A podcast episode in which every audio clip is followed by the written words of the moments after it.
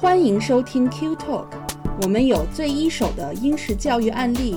最真实的私校生活点滴，最发自肺腑的育儿心得分享和最原汁原味的英国文化生活揭秘。英才施教，育卓成器。Q Talk 让您在英式教育之路上思路清晰，步伐稳健。家好，欢迎来到 Q Talk 教育小声说，我是安琪。大家好，我是小峰。啊，怎么样？安琪，暑假快结束了，有没有一种终于熬出头的感觉？是放暑假嘛，就安排全家出去玩嘛。嗯然后我觉得，就这这两个星期，我觉得我算休息了一下吧，因为在英国度假基本上不就是海边嘛，嗯所以一在海边，我又我中国人又怕冷，所以我就海边坐着，然后所以基本上都是爷爷奶奶和爸爸带着娃下海，所以我就就基本上好好休息了两星期。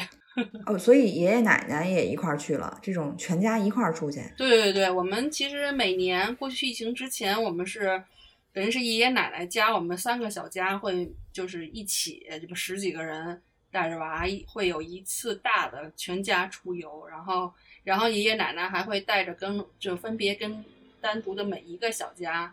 出行。然后这次因为现在疫情这种情况，订那个就是旅馆什么的都比较复杂嘛，就不好嗯定。一下订不了这么十几个人的，所以现在这现在我们都是小家加上爷爷奶奶，所以这次就是我们六个人出行。所以，哎，这种全家一块儿啊，就是祖孙三代一块儿出游，这种操作真的很 sweet。尤其像我，我知道你你们家爷爷奶奶是那种活力四射，就已经都七十了，还要到海里划小船那种。对对对，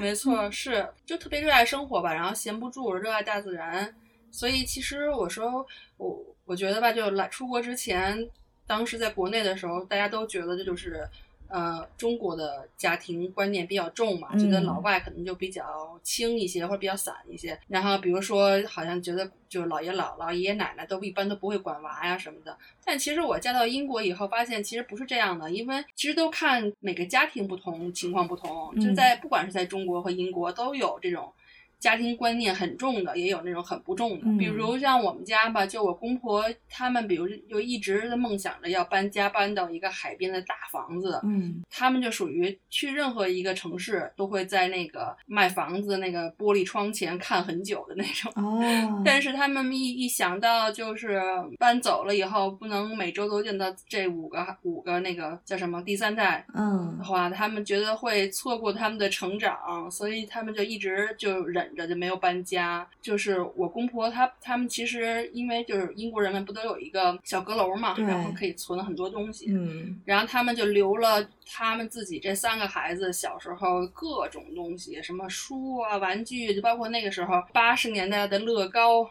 然后就是哦当时就觉得那时候质质量特别好，然后当时我婆婆的爸爸，然后给这三个孩子做的手工的那个木头的玩具，质量都特别好，哦都留着呢。哇，嗯，然后所以就我们的娃仍然可以继续玩儿，嗯然后我还有一次看到他就是清理阁楼，然后翻出来一些书，因为他定期会清理一些东西，然后就觉得适合我们现在这个孩子年龄层了，就会分给分给我们家呀和 James 姐姐家那几个孩子。然后有一次我就会看到他翻出来好多的这种经典儿童读物，嗯里面其中正好有一本儿我们今天要介绍的一本书，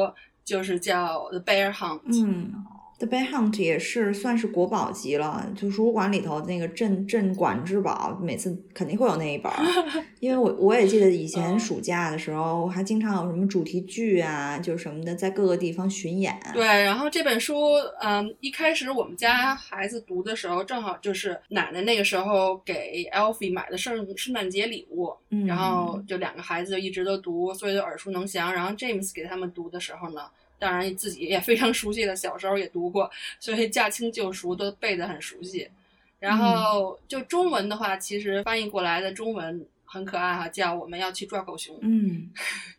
这这本书呢，就是是八九年的时候出版了，然后三十二年间就全球狂销九百多万本儿，所以基本上说，就这种传统的英国家庭啊，基本上每家每户都有一本儿。我估计可能没有什么英国家庭不知道就是抓狗熊这个故事吧。然后那个故事其实特别简单，就是有一家有一家人，然后爸爸，然后带着一帮孩子还有狗，然后一大早上雄赳赳气昂昂的说要去抓狗熊。然后就描写了一路上跋山涉水的一些过程，比如说经过草地呀，经趟过河流啊，然后就这些不同的地方，然后里面有很多押韵啊、象声词的这种描写手法。然后到后来真正的跑到那个洞里，然后看到了狗熊，然后全家人就吓得拔腿就跑，然后 就完全忘了早上那种那种。雄赳赳气昂昂的那种精精气神儿了，然后一口气一口气跑回家，躲在被窝里，然后然后那时候狗熊还跟着他们来敲门，然后他们就发誓我们再也不抓狗熊了，就这么一个故事。对我我一直觉得就是英国的这种童书啊，尤其是这种就是流传几代人的这种国宝级的书，它真的没有什么特别复杂的情节啊，就是什么什么几角关系之类的，它都是很简单的一个故事，就简单到有一点点天。真，但是又有一种很温暖的一种力量在，就是你读完了之后呢，你就会感觉到很踏实，或者是说很很就是像冬天里头你在火炉旁边窝着一个毛毯的那种感觉一样。所以这种这种故事都非常适合睡前的时候，爸爸和爸爸妈妈和孩子一块裹在一个被子里头，然后在那种昏黄的灯光之下读出来，那种感觉特别好的。他们长大了，孩子们长大了，他们也会回忆起这一段特别美好的经历。就这就是童书带给他们的。对，其实就是童书也很难去描述一些太复杂的情节，因为小孩子也看不懂。嗯，就是他们其实他们的世界里都很简单嘛。对，就这本书其实它。最初呢是作者 Michael Rosen 的一段 solo 的表演，当时七十年代的时候，然后因为英国的童子军就很流行嘛，然后一段有一他那个童童子军里面有一段童谣，就大概就是说去打猎，然后打就是射杀一种凶猛的动物，然后呢 Rosen 的爱好呢本来就是喜欢收集这些童谣，自己表演出来，然后有一次呢就被沃克童书出版社的总编辑然后发现了。然后这个总编就一直催他呢，然后就 Rose 就自己写了这么一本书，然后其中很多的象声词是他自己创造的，就比如说他们呃一家人过草地的时候啊，swishy swashy，然后踩踩泥地的时候呢就 squelchy squelchy，嗯，然后过河的时候呢 splish splosh splosh，反正就都是这种，就是你很形象的就可以感受到。是那种黏黏的呀，还是湿乎乎的呀，还是那种那种感觉？然后就是孩子本身就会对于这些词特别的感兴趣，然后记忆非常深刻。嗯，你还别说，这些词真的是从感官上，不管是触觉、听觉，还有甚至是一种。视觉效果都出来了。其实后来的很多童谣好像也是效仿了这种手法。我觉得我我印象当中就有很多歌词里头有什么什么 splish splash splash 这些的。对对对，这本书吧，就是，呃，我觉得读的时候其实可能是因为是大人，所以你读完了以后自己有一些感悟吧。就我我当时读的时候。经常就会觉得，因为它其中有一句话嘛，就是说我们不能从上面过去，我们不能从下面过去，我们必须要从中穿过去。嗯，其实就是对于我来讲哈，它是代表了一种，它是象征了一种，当你碰到一种困难的时候，或者一种阻碍的时候，你没有办法回避的，你必须得就是从中间穿过去，就是这样的一个感觉。不管他给你一个什么样的。感受，但是你都要你都要过去。我不知道，可能是大人的这种解读吧。大人有的时候没有这种感觉。大人有时候喜欢过分解读其中的这些励志类的因素。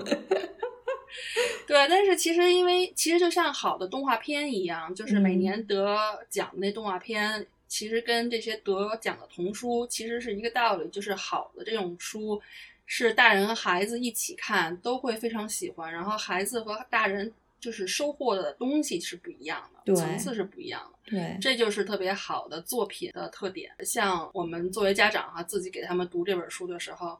就感觉自己也在翻山越岭的找狗熊一样，然后就是这本书的一个力量吧，然后流传了很多代的一本书。嗯，其实你看，就是它的他们的配图哈，就是跟现在的这种比较流行的一些绘本来比吧，嗯，风格上就是差距很大哈，因为它没有那么很鲜艳的颜色啊，这种刺激性的这种视觉感受。对这本书，我印象最深的就是，我觉得它就是一个很。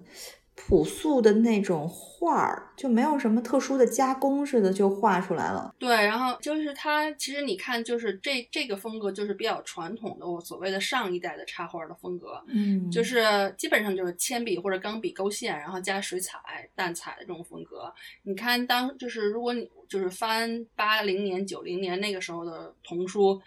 嗯，有一大部分都是这个风格，主流风格。嗯，我从我婆婆保留的那些童书里就看到了很多这样的风格，但是都画的非常的传神啊，就是那个线条感都画的都特别的好。嗯，但其实不管这个风格是怎么样，其实故事最吸引人的就是这个故事本身和它的一些文字的这个功描写，然后一些文字的功力吧，才能让这一代代的孩子都这么喜欢，欲罢不能。嗯，而且还有一个点，可能我刚才一下子想到，就是它那个结尾的那个所谓的反转，就是他那个反转还是挺让孩子惊讶的，或者惊喜的。是不是挺叶公好龙的？对对对，特别就是他是不是也是叶公好龙？咱们上次说 Gruffalo 是狐假虎威，这个就是叶公好龙。对对对，其实就中国人经常到国外哈，经常会说我们中文有个成语什么什么，就好像就好像觉得我们成语很多哈。嗯其实有的时候 James 就会嘲笑我，他就是说他们英国也有这种说法，就是其实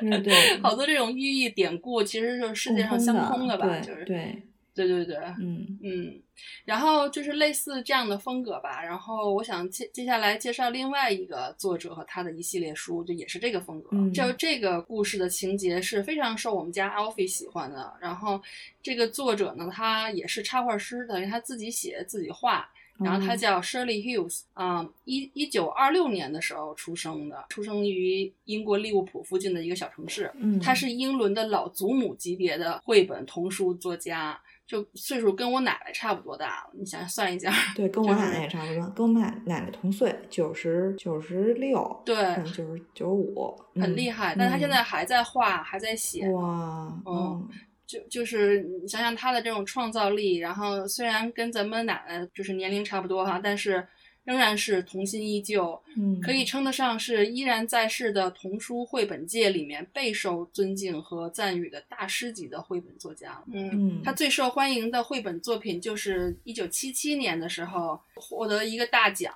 的那个书叫《Dodger》，这个大奖叫 Kate Greenaway Medal，是英国的一个非常有非常厉害的一个大奖。然后就是我一开始不知道他哈，然后是因为我们家 Alfie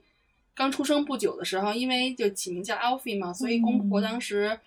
就送给他一本圣诞节的礼物，里面有一本书就叫 Alfie，就是同名嘛。然后 Alfie 就特别喜欢，然后因为可能跟自己重名儿，所以就代入感很强，他都一直觉得那本书就写的是他的故事。哦，对，然后因为他特别喜欢这本书这本书，所以后来我就跟着又就是买了一些很多的其他的，就是就是一个系列里其他系列的一些故事。，嗯 Alfie 这个系列呢，就是特点，它的一个特点就是说，这个故事吧，都是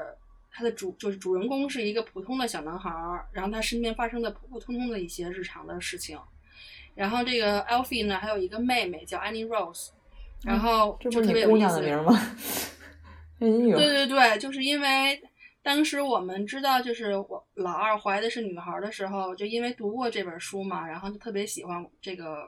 书中小妹妹的名字，嗯，然后就觉得特别美。然后起名儿的时候呢，我们就在 Rosie 和 Annie Rose 之间就嗯无法决定。后来我们就问 Alfie，那时候 Alfie 才两岁半嘛，嗯，然后就问他说：“你觉得哪个好呀？”然后 Alfie 因为他特别喜欢这些书嘛，所以他就毫不犹豫的就要说：“我的妹妹要叫 Annie Rose。”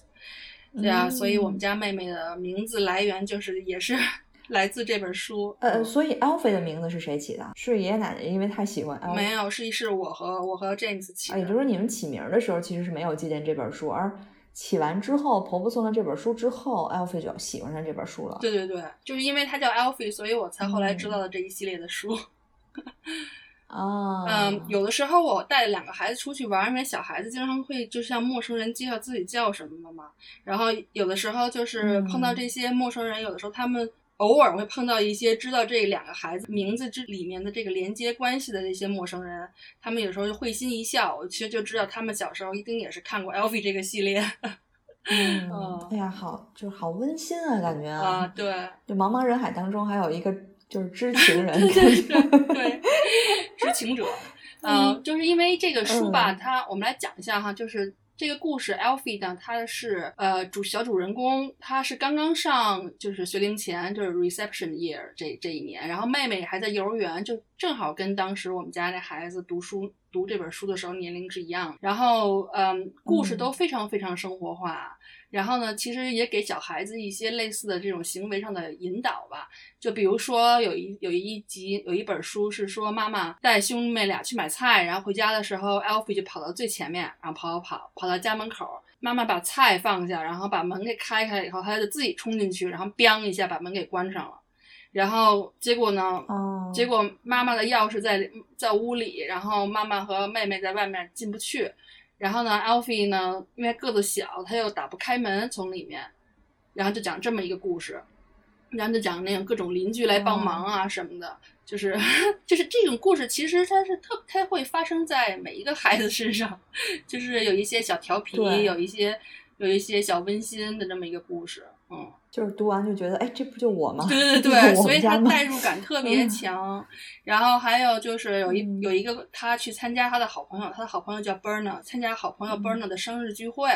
然后呢，这个故事也特别有意思，因为 Alfie 呢就属于他一一开始一去那个 party 呢，他有点内向，抓着妈妈手不想松开。然后你知道，就是英国国外小孩嘛，就是有的时候他年龄小的时候，他去一个新的环境，一般家长都会带一带一个。他在家里经常抱着的一个东西，比如说小熊啊，或者他睡觉的小小毯子啊。对对，Alfie 就抱了这么一个小毯子，然后就不松手，整个 party 中都抱着。他的朋友 Bernard 呢是跟他正相反，是一个就是特别活泼外向，然后有点攻击挑战性的那种鲁莽失礼的那么一个小男生。就比如说 Bernard 当场就把收到的礼物就是随便一拆，然后又往天上一扔。然后戴上面具去那个吓小朋友，然后追着跑，然后也不管对方高兴不高兴，就这种这种性格的小朋友，Alfie 其实面对这些场景，其实他适应的还挺快的。但是有另外一个小女生，她就性格特别内向，叫敏。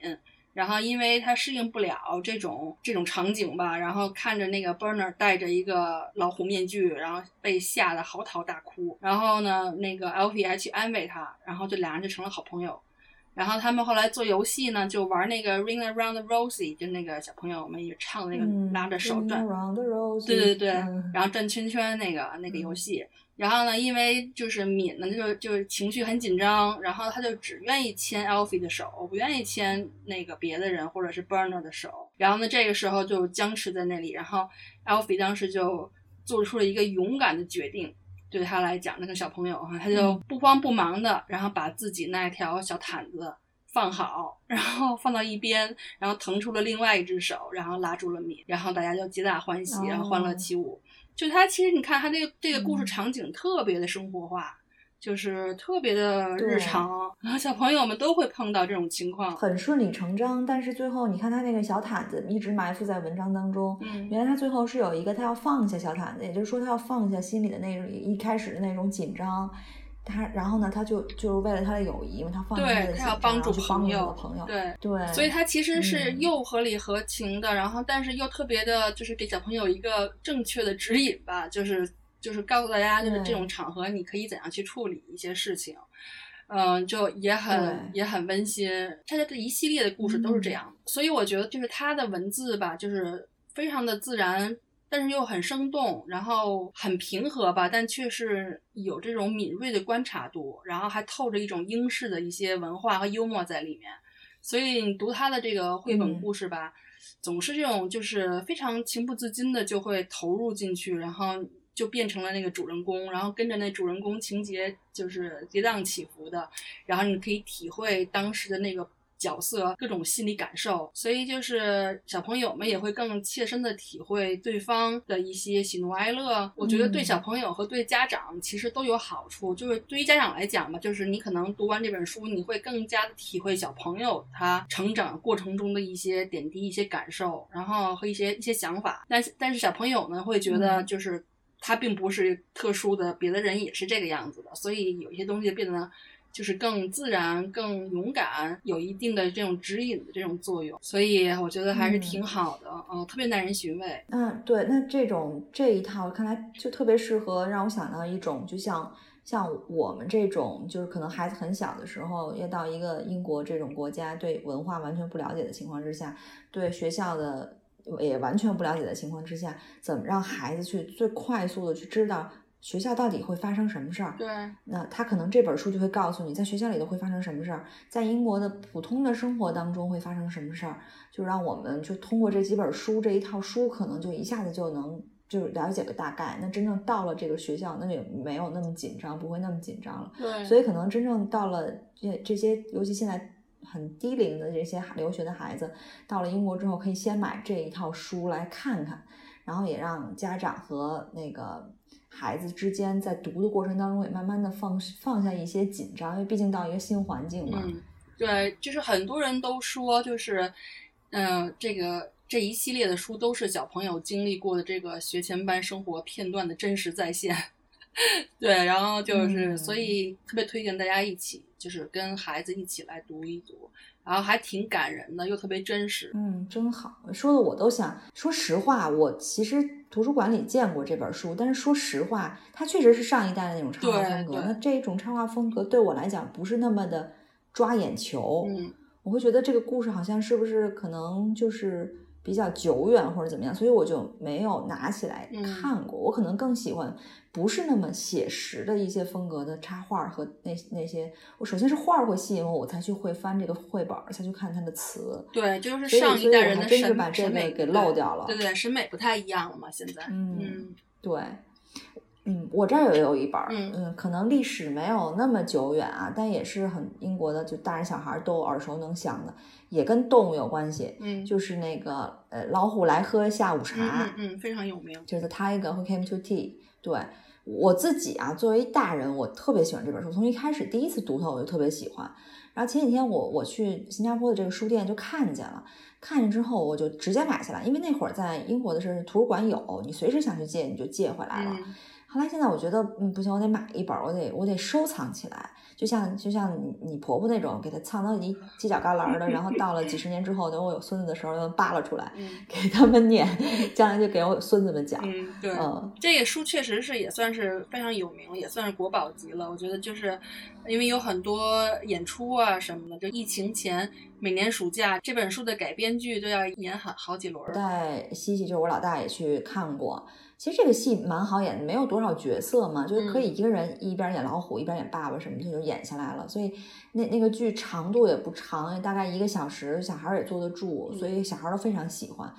我第一次读这本书，绝对是。第一年的那个冬天，就第一年到冬到英国那冬天，英国冬天很冷嘛。然后我就在那图书馆里头就窝在那儿，很暖和，就给我们老大读。那时候他三岁半，然后没过几天他就说学校老师也读了，嗯，因为这个每个学校在 nursery 或者 reception 都会有这本书在图书角的。他讲的这个故事也是一个很简单、充满童心的一个故事，就是说当当当敲门了，谁来了？老虎来了，但这老虎它不是来吃人的。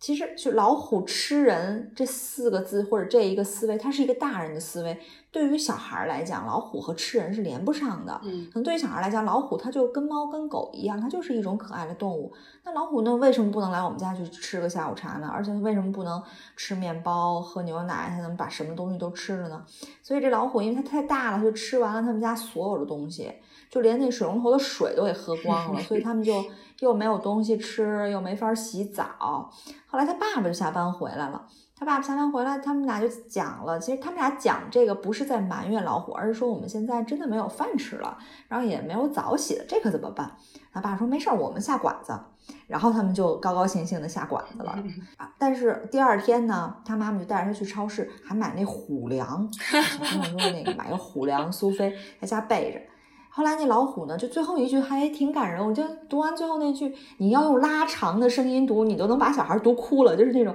后来老虎就再也没来过，就 就这么一个故事。我特别喜欢这故事，嗯，就是那种可遇不可求的东西哈。对对，呃，这本书的作者 Judith Kerr，然后也是一一个特别德高望重的童书作家。然后两年前刚刚去世，九十六岁，也是这种高龄了还在写书创作的这样的一个作家。嗯然后他的名气其实跟我们上次聊过的茱莉亚，然后是不相上下的。他的另外一套家喻户晓的书就是《小猫 Mog》，就是也是很有名哈。这个故事的原型就是他嗯曾经自己养过的一只小猫。嗯，其实他的故事背景很多都是来来源于他自己的生活。早期有很多作品是把他作为犹太人被纳粹迫害的那段生活，然后通过故事给反映出来了。然后呢，结婚生子，哦有了家庭生活以后，他就经常从自己的孩子的角度出发去写写书。比如说《老虎》这本书，就其实他是自己在家带女儿的时候，有一天灵光一闪。就写出了这个故事。你看，我们都是带过孩子，为什么我们就没有灵光一闪呢？可能他们那时候带孩子真的没什么事儿可做，不像我们现在又有游乐场，又有这那的。嗯呃，这个 Mog 的这个猫的这个系列，其实是回答他自己儿子的问题，就是他儿子总是在问说：“妈妈，妈妈，猫到底在想什么呀？”就是朱棣心想，那要不我就写本书帮你解释解释。嗯，就我是很佩服这种，就是太有创造力，愿意去解答孩子对又有创造力的母亲的。嗯就是换成我，可能我就有一个回答，就是我哪知道。那我忙着呢，我刷碗呢，或者是你你你 Google 去，您已经足够大了，你可以去 Google 了。这可能这是我的答案，但是我不会写出一本书来回答你这个。嗯而且它这个猫的 Mog，就是其实它最后一本是这个小猫死掉了，嗯就是很多可能小朋友没办法，就就在大大人的角度，大人可能觉得没办法接受一个这个不是什么圆满的一个 ending，嗯但是但是这个朱迪斯他自己解释过，他说其实死亡也是对小孩的一个教育一个教育吧，就小孩应该知道生命的一个轮回，争到有生就会有死，他知道了，他才会慢慢学着怎么去接受亲人啊，或者接受自己爱的东西的这种这种逝去。对所以呢，他就就是写了这样一本书，这一套书。对，嗯其实这种书呃，就肯定是呃绘本或者童书里面的少数哈，但是确实有很多这样的，就是包括就是呃，我给 Alfie 原来讲过，买过一本也是得过好多奖的一个插画师画的，叫呃、嗯。叫 Grandpa's Island，就是爷爷或者是姥爷的嗯。小岛。就是讲，其实就是在讲嗯。他姥爷或者爷爷去世，但他对小朋友来讲，他好像就就突然消失了，去了一个小岛，就是就是这种感觉。然后还有一本嗯书是讲一个一个就是鱼缸里的小鱼的，就是鱼死了以后小孩子的这种，就他有有嗯很多这种嗯讲死亡与和告别的，但是他讲的比较就所谓的比较隐晦吧，没有那么直白或者那么血腥哈。但就是其实也是对小朋友的一种间接的这种教育，因为毕竟小孩子都会经历一个姥爷姥姥或要是或者爷爷奶奶要去世的这样一步一个一件事儿嘛，或早或晚，所以就是可能也嗯是就是也满足这一部分孩子的这个需求。所以呢，哦就刚嗯才说，就是想想我们成人的这个世界里，就是可能很多东西都是只有一个答案的，就是唯一正确答案。尤其是在我们传统的教育当中，都是这个样子，就好像一说老虎，咱们就是武松打虎，就是老虎都是凶的，要吃人的。但是其实老虎它也就是一种动物，在孩子的世界里，其实没有很多这种固化的形象。然后很多的童书其实都是借由这样的一个老虎啊，或者这样的一个这样的一个角色，去告诉孩子，就说你不要从啊、呃外表去给定论，就是你不要通过它，因为它是老虎，它就一定会怎样。它有可能会就是自己饿了，要管你要个面包，然后吃完喝完给你说谢谢，然后就走了。它其实有很多这样的一些理念的传输吧，就是人与人的平等，然后动物和人之间的平等，可能也就是朱迪斯要表达的这样的一个一个理念吧。对，嗯，嗯所以就是说，其实你想的就是这些国宝级的这些作家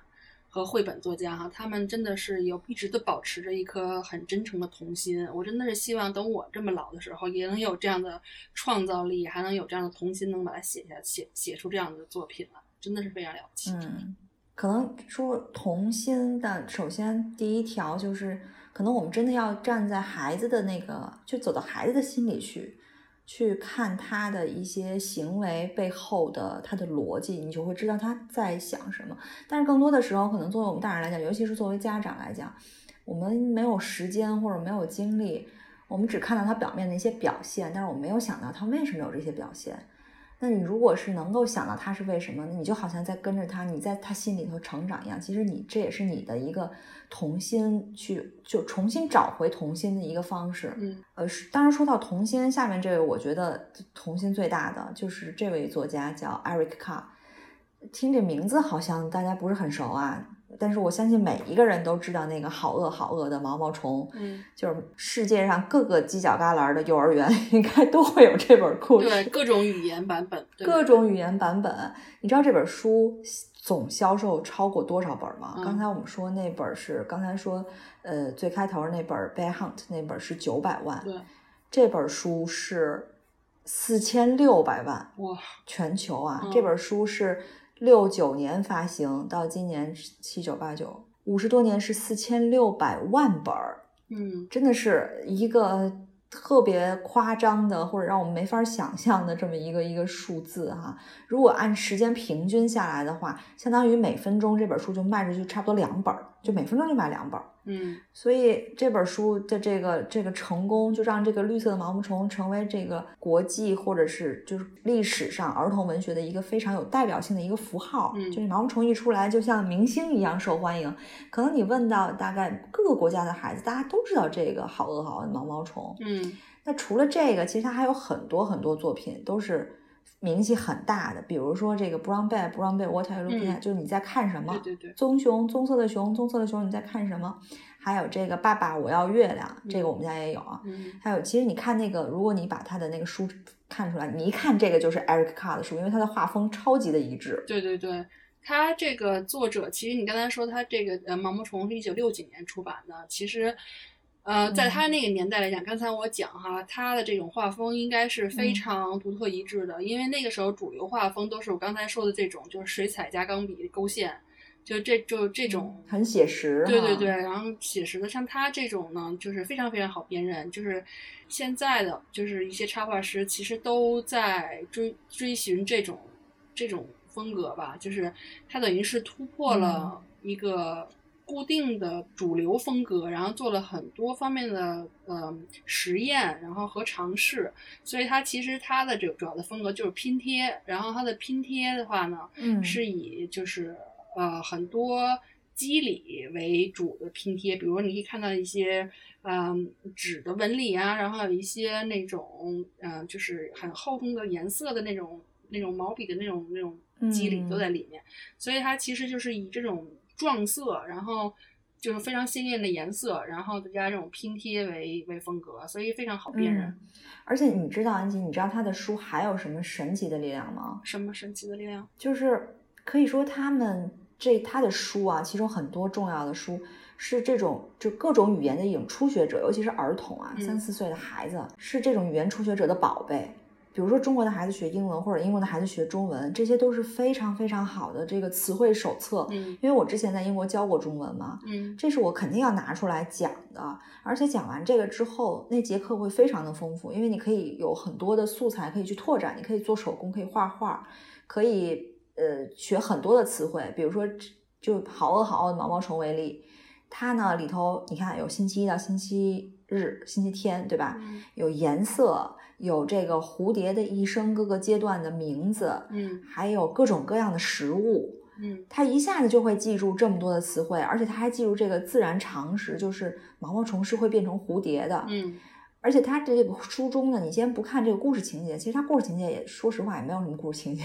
也都是很简单，但是他故事中的这些词汇和这些重复性的句式。都有一种特别神奇的磨耳朵的功效，就是你可能多读几遍，你自己就能背下来。嗯，而且特别容易让孩子就表演出来，孩子也很喜欢表演。他一表演，他就会加深他对这个语言的这个印象和这个理解。嗯，所以这个这是学语言的一个必备。还有这个这个棕熊，棕熊你在看什么？这里头全是那个颜色的词汇，还有动物的词汇。对，太他对这个语言学习是非常帮助非常大的。对他的这一系列书，其实主要就面对的这种就是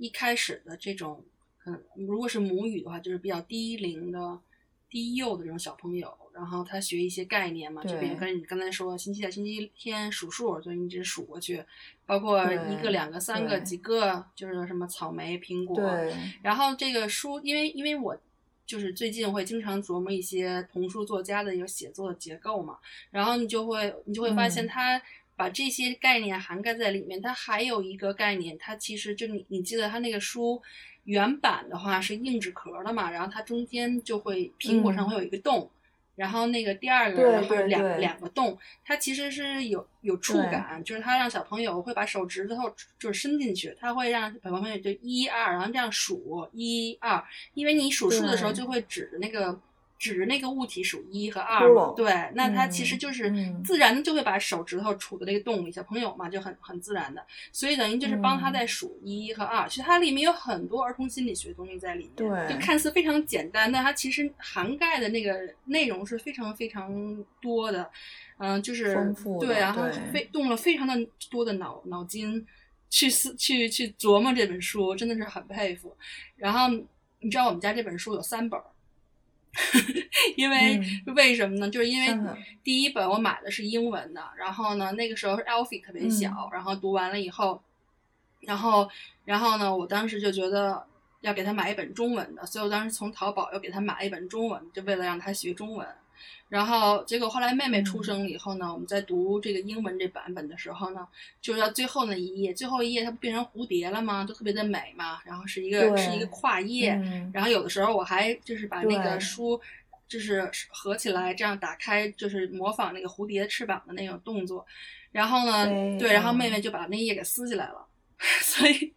所以后来为了保证这本书的完整 性，又我就又买了一本 所以我就贡献了三本儿的这个销量。对哦，对，这也是对，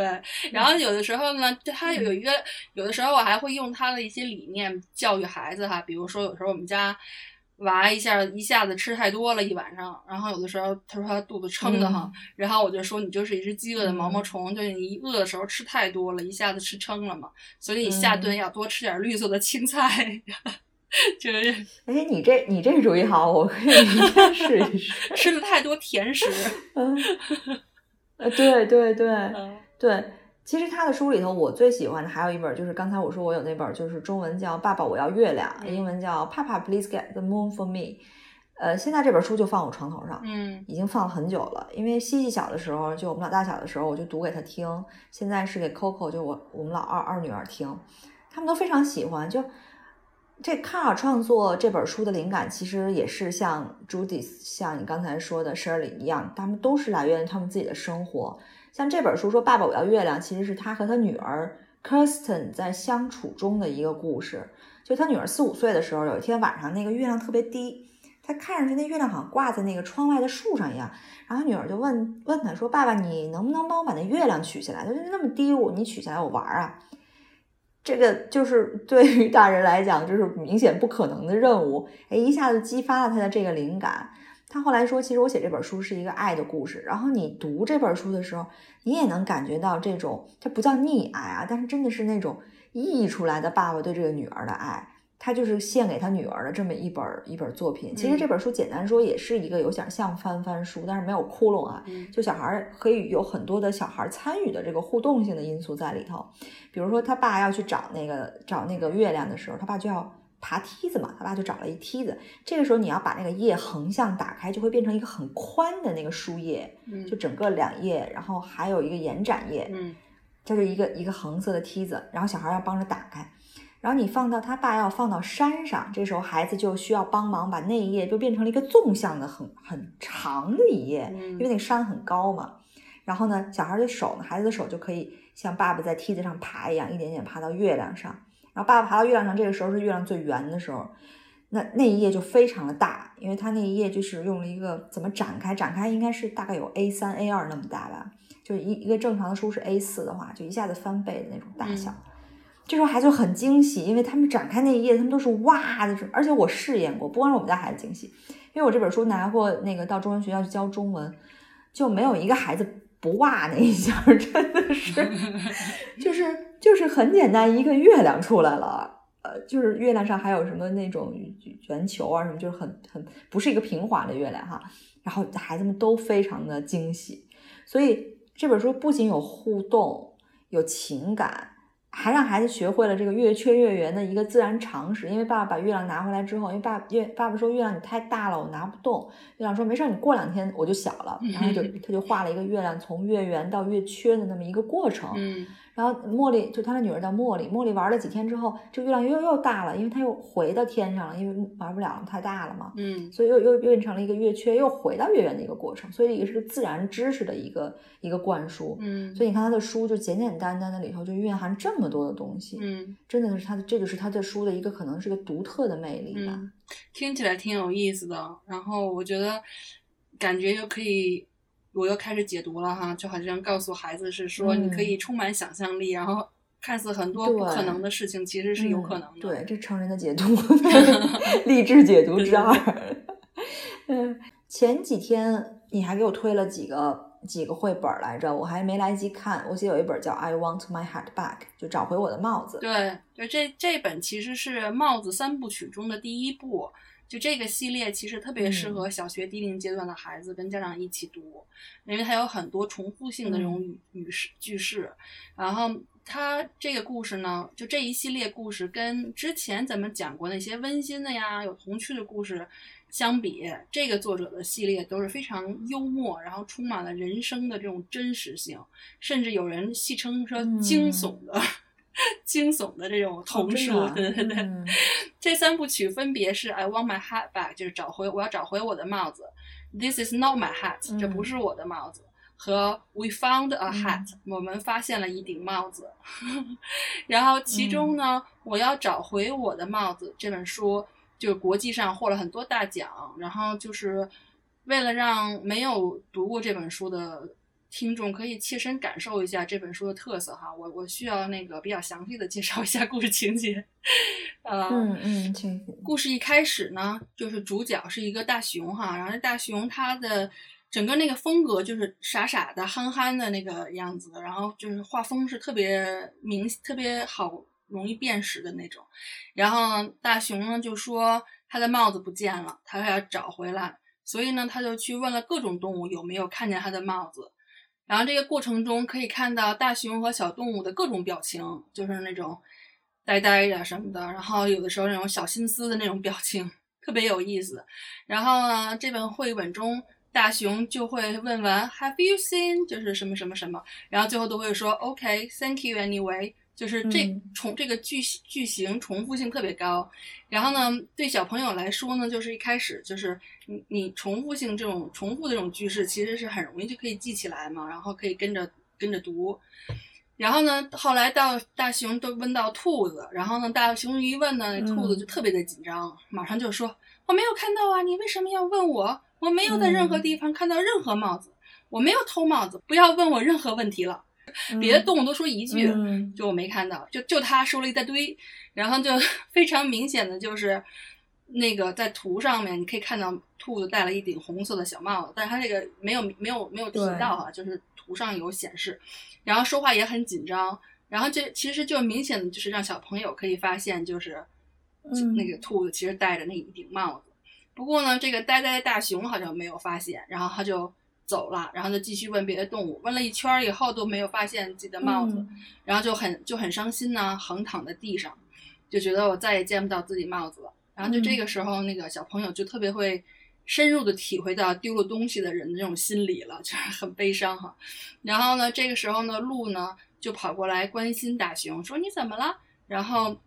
就如果你看一些细节的话，你看那个动物的眼神，你就能看得出来，就是鹿。鹿的眼神和大熊的眼神其实是有交流的，就对上了。及其他的时候，那些动物跟大熊的眼神都是没有交流的，就说明很多动物其实还没有很关心熊丢了东西这件事情，也没有很专心的在听它说话。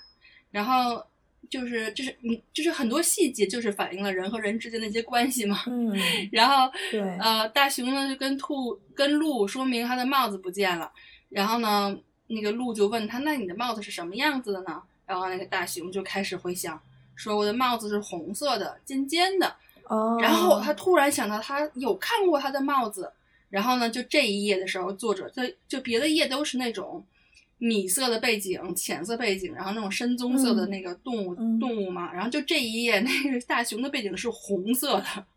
就跟那个拉了警报一样。我然后呢，然后他就嗯他的那个字就是我看到过我的帽子，然后他那个内心独白是大写的，就能够体现他多么的震惊。嗯字也很大，是就是大写字母，哦全是大写字母，不是小写的，不是开头大写那种。嗯就他表现出他这个人，他这个大熊，他内心有多么的震惊啊！然后他就开始一路往回跑，然后那个表现型嗯就是往左边，就是页面的左边跑，就往回跑，因为你的阅读顺序是从从左到右嘛，就跑。嗯，然后嗯经过了之前所有的动物，对然后后来找到了兔子，然后对峙，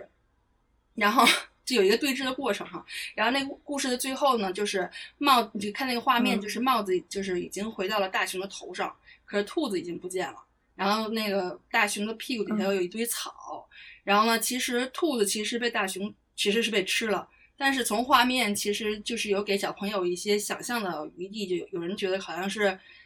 大熊把兔子给坐扁了，坐坐屁股底下了，就就类似这种。然后这个时候，这个时候松鼠跑过来问大熊有没有看到戴着帽子的兔子，然后这时候大熊就很紧张的回答：“我没有看到啊，你为什么要问我？我没有在任何地方看到任何兔子，我没有吃兔子，不要问我任何问题了。”哇，用的句式跟之前的兔子是一模一样的，就基本上就是此地无银三百两那种。你别说，还真有点惊悚。完了，最后把兔子吃了这段，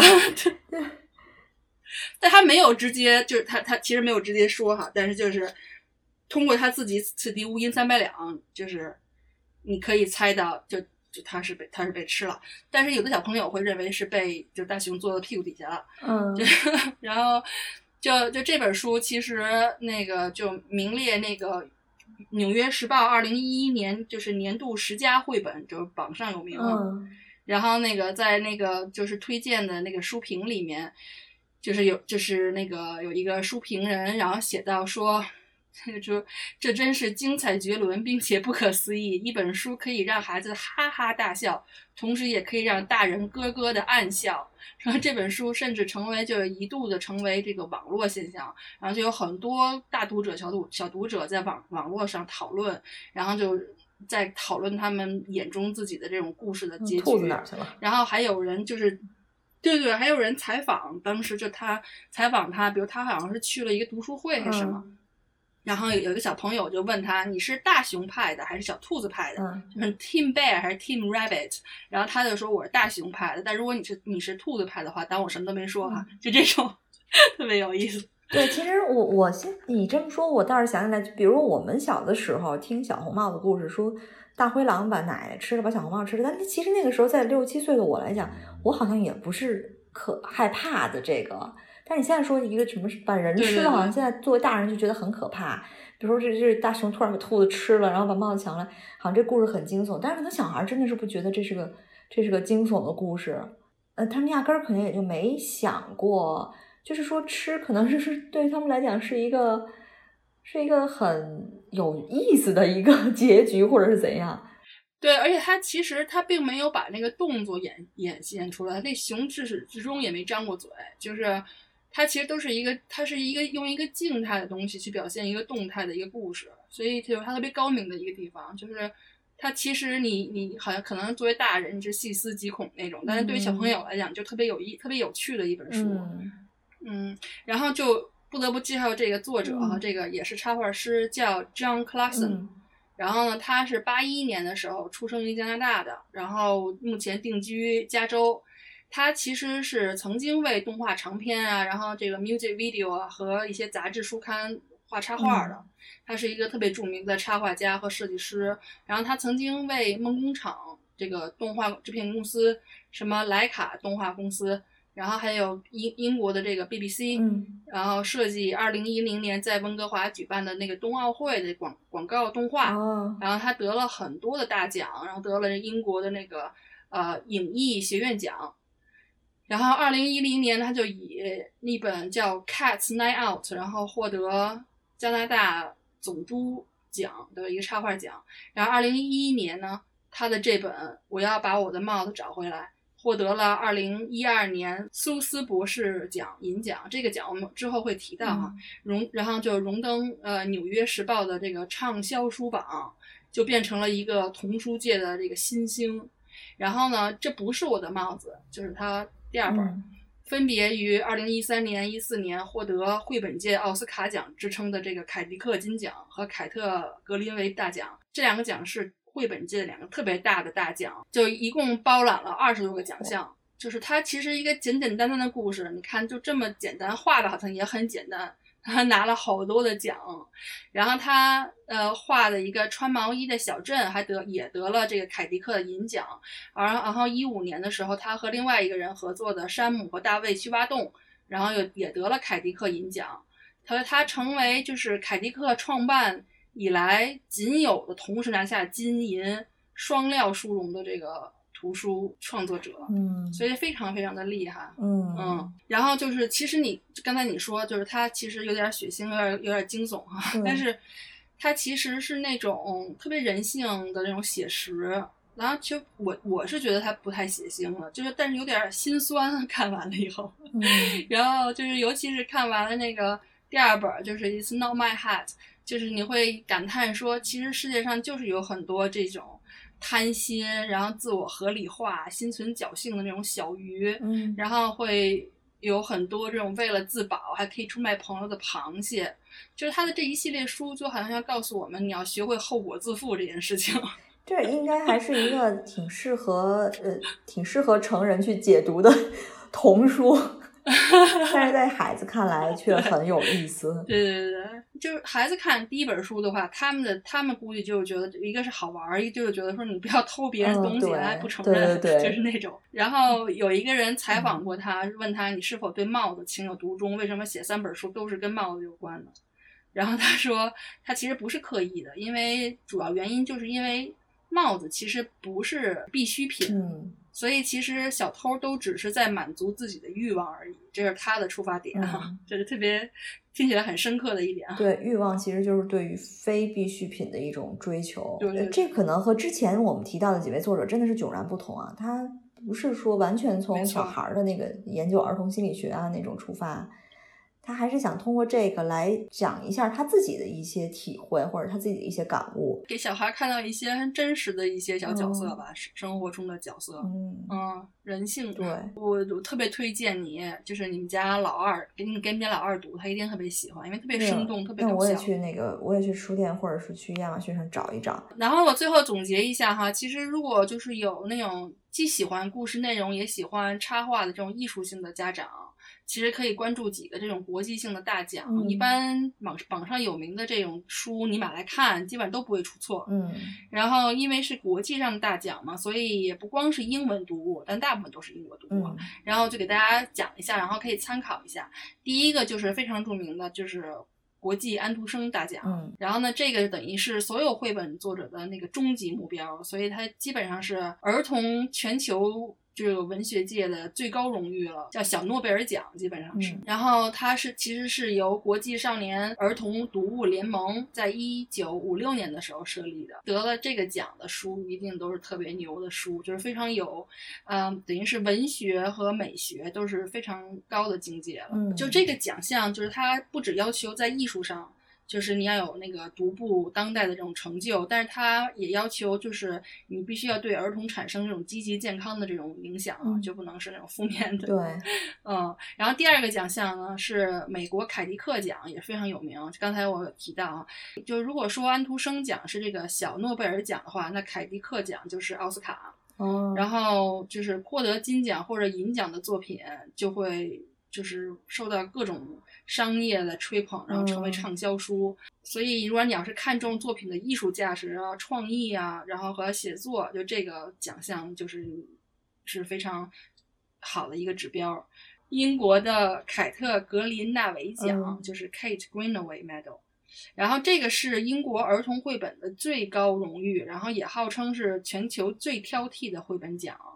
嗯，然后也会他后来给这个得奖的人会有一些就五千英镑的奖金哈、嗯就可以让他们就是获得一些奖励，然后就是非常非常苛刻的评选标准，嗯。就比如说艺术风格呀、图文的结合形式啊什么的，就就是所以呢。呃，得奖都是很厉害的，就是我不知道你有没有听说过哈，就是一般可能英国的一些孩子都会看过一个动画片，嗯叫《超查理 and Lola》，哦，我喜欢，对我也特别喜欢，嗯就是他就是从童书开始发展的，然后他就得过这个奖，嗯然后最后发展成为动画片系列。嗯然后另外一个讲起童书，就不得不讲，一定避不开的就是博洛尼亚。嗯呃，图书奖这个现在已经在中国最近几年非常的热门，就是已经因为它在中国开设了一个分站，然后就是它会呃分好几好几种啊，就是比如说只有图画的和只有就是图书和文字，就图画和文字结合的非常好的，嗯所以这个奖项也是一个非常，等于是你得这个奖，说明你的这个整个整这本书的整整整体的这个教育意义啊、艺术设计啊、创意啊，都是拔尖儿的，嗯非常非常杰出的。嗯，真的是太厉害了！现在得这个奖很难很难了，因为优秀的太多了。对，所以，如果你要是呃，大家如果有机会在中国的话，就是呃，北京和上海，它每年都会有一站，大家可以去看。哦另外有一个呢，就是呃布拉迪斯国际插画一个双年展，嗯就是简称叫 BIB 嗯啊、这个是这个也是就是由联合国教科文组织发起的，然后呢，它就是就是表彰的一系列都是一流的这种艺术水准的和这种文化呃文化特色的这样的一些作品。嗯然后就说，如果如果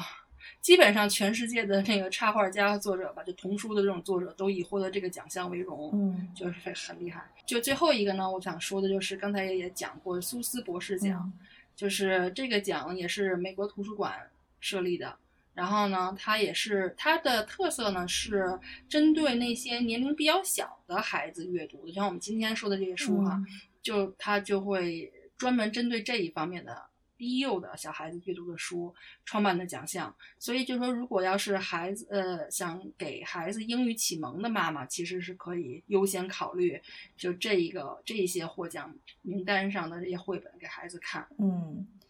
嗯，上一期加上这一期，我们做了两期这个关于低龄孩子的这个绘本的一两期节目啊，其实也算是都是从我们自己的喜好出发，算是给大家一些抛砖嗯引玉的想法吧。其实英文绘本啊，就是是浩如烟海，就选择太多了。但无论是英文绘本也好，中文绘本也好，在绘本里学语言，这只是一个很浅层的目的。在我看来，其实更深层的目的是希望孩子们通过这些美好的绘本，学会发现美好，学会珍惜这些美好，尤其是在现在这样一个世界当中吧。当然呢，捎带手学一学英语，让英语上个水平，也是一个不不错的收获。